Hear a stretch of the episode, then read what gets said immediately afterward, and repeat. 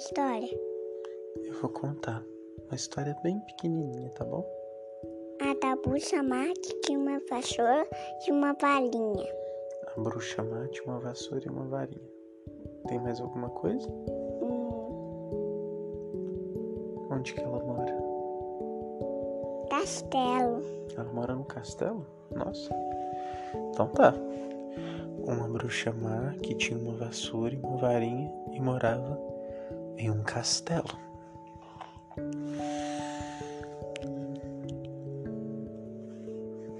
Todos dizem que toda bruxa é má, mas isso é uma mentira. Existem bruxas boas e existem bruxas comuns que às vezes fazem maldades e às vezes fazem coisas boas para os outros. E às vezes elas simplesmente existem, fazem coisas cotidianas.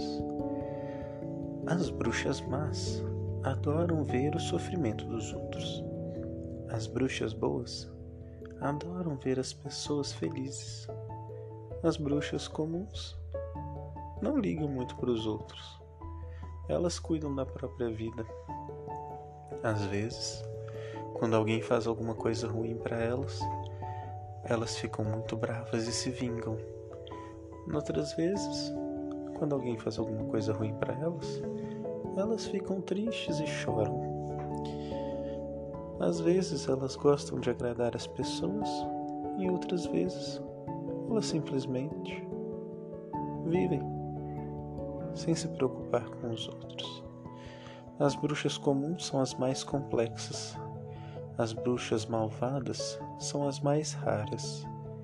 E essa é uma pequena história sobre uma bruxa que era má, mas tão má que nem ela se aguentava de tanto fazer maldades. Ela foi se isolar ela ficava com medo dela mesma. Então, quebrou todos os espelhos de sua casa para não se assustar com a sua maldade. Só que quebrar espelhos faz a gente ter sete anos de azar. Então, foram tantos espelhos quebrados que ela deve ter cerca de 449 mil anos de azar. E isso não era nada bom. Ela não saía de casa porque o azar era real. Se ela botasse o pé para fora do seu castelo, uma árvore caía na sua cabeça, um raio, um buraco aparecia no chão, crocodilos tentavam mordê-la, gatos a arranhavam. Ela era tão má que ela estava atraindo coisas más para ela mesma. Mas todos, todos os bruxos, bruxas, gnomos, fadas e pessoas morriam de medo dela, e ninguém chegava perto do castelo. Na verdade, nem árvores nasciam perto do castelo, nem grama, nem as minhocas debaixo da terra se aproximavam. Tamanho era o medo que ela inspirava. As crianças não falavam o nome dessa bruxa. Os adultos fingiam que ela nem existia. E foram passando anos e anos. Aquela bruxa ficava enfurnada dentro do castelo, com medo de sair e com medo de ficar lá dentro. Ela assustava com a sua própria sombra, que conseguia ser mais má do que ela. Mas um dia, tudo muda na vida das pessoas. E na vida dessa bruxa também mudou. Uma menina saiu pela cidade vendendo biscoitos para comprar os cadernos para ir para a escola. Seria o seu primeiro ano na escola e ela estava empolgada e queria ter os cadernos mais bonitos, mas a sua família não tinha dinheiro para comprar o material e nem sequer tinha muito ânimo para investir na educação da menina. Ninguém havia estudado antes, não entendiam porque a menina queria estudar. E ela dizia: Ah, eu quero aprender a ler para ler os meus livros favoritos. Os pais riam e falavam: Ler é bobagem, minha filha. Para que você vai aprender a ler? Quem trabalha na fazenda não precisa ler nada. Precisa apenas saber plantar e colher, cuidar dos bichos e nada mais. E a menina, preocupada com a atitude dos pais, fez a sua própria matrícula na escola, fez biscoitos e foi vender pela cidade. Ela já tinha vendido tantos biscoitos, mas ainda faltava muito dinheiro para comprar o uniforme e o material da escola. Então ela teve a ideia de visitar as cidades vizinhas para tentar vender mais biscoitos. Só que no meio do caminho ela se perdeu e acabou parando no castelo da bruxa mais malvada de todas. A menina não fazia ideia de quem morava lá mas andar lá perto era muito difícil. O chão fazia os pés ficarem grudados. O cheiro do castelo era tão ruim que a menina teve que tampar o nariz e colocar a sua blusa para que o nariz dela sobrevivesse àquela fétida, aquele fétido odor. Ela bateu na porta do castelo e a bruxa, que estava deitada em sua cama, apenas com os olhos para fora, levou um susto. Quem está batendo na minha porta? Isso nunca aconteceu. Deve ser alguma peça pregada, pegada, uma peça pregada pela minha sombra. A sombra da bruxa estava ali com ela e ela pensou: hum, Vou ver quem é. A bruxa desceu, abriu a porta e não viu ninguém. Mas sentiu algo na sua perna e olhou para baixo. E lá estava a menina, com um sorriso lindo no rosto, oferecendo biscoitos.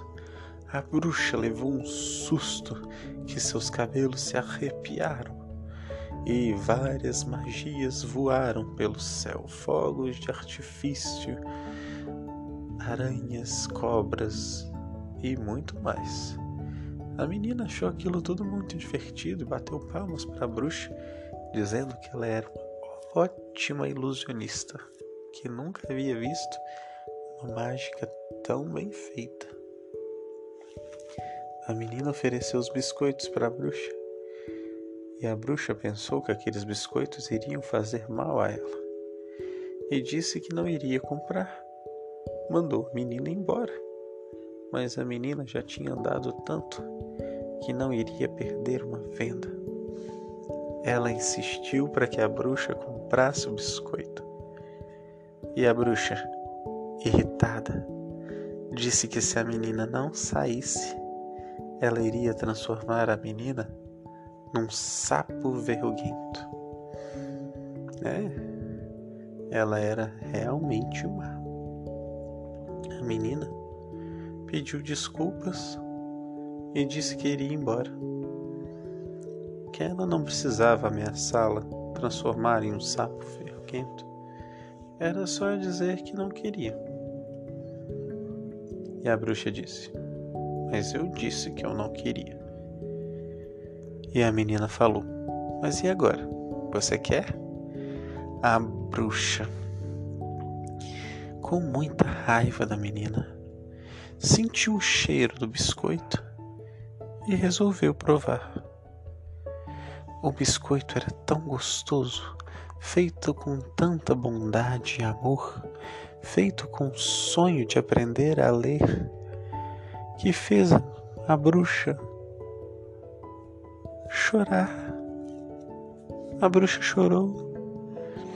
Só que era um choro de alegria de comer algo gostoso, algo feito por uma criança. Então, o coração da bruxa se acalmou, se tranquilizou e ela deu um abraço na menina que fez todo o azar da bruxa ir embora e toda a maldade se transformou em amor. Fim. Você gostou da história? Gostei. Você gostou da bruxa? Qual que seria o nome da bruxa?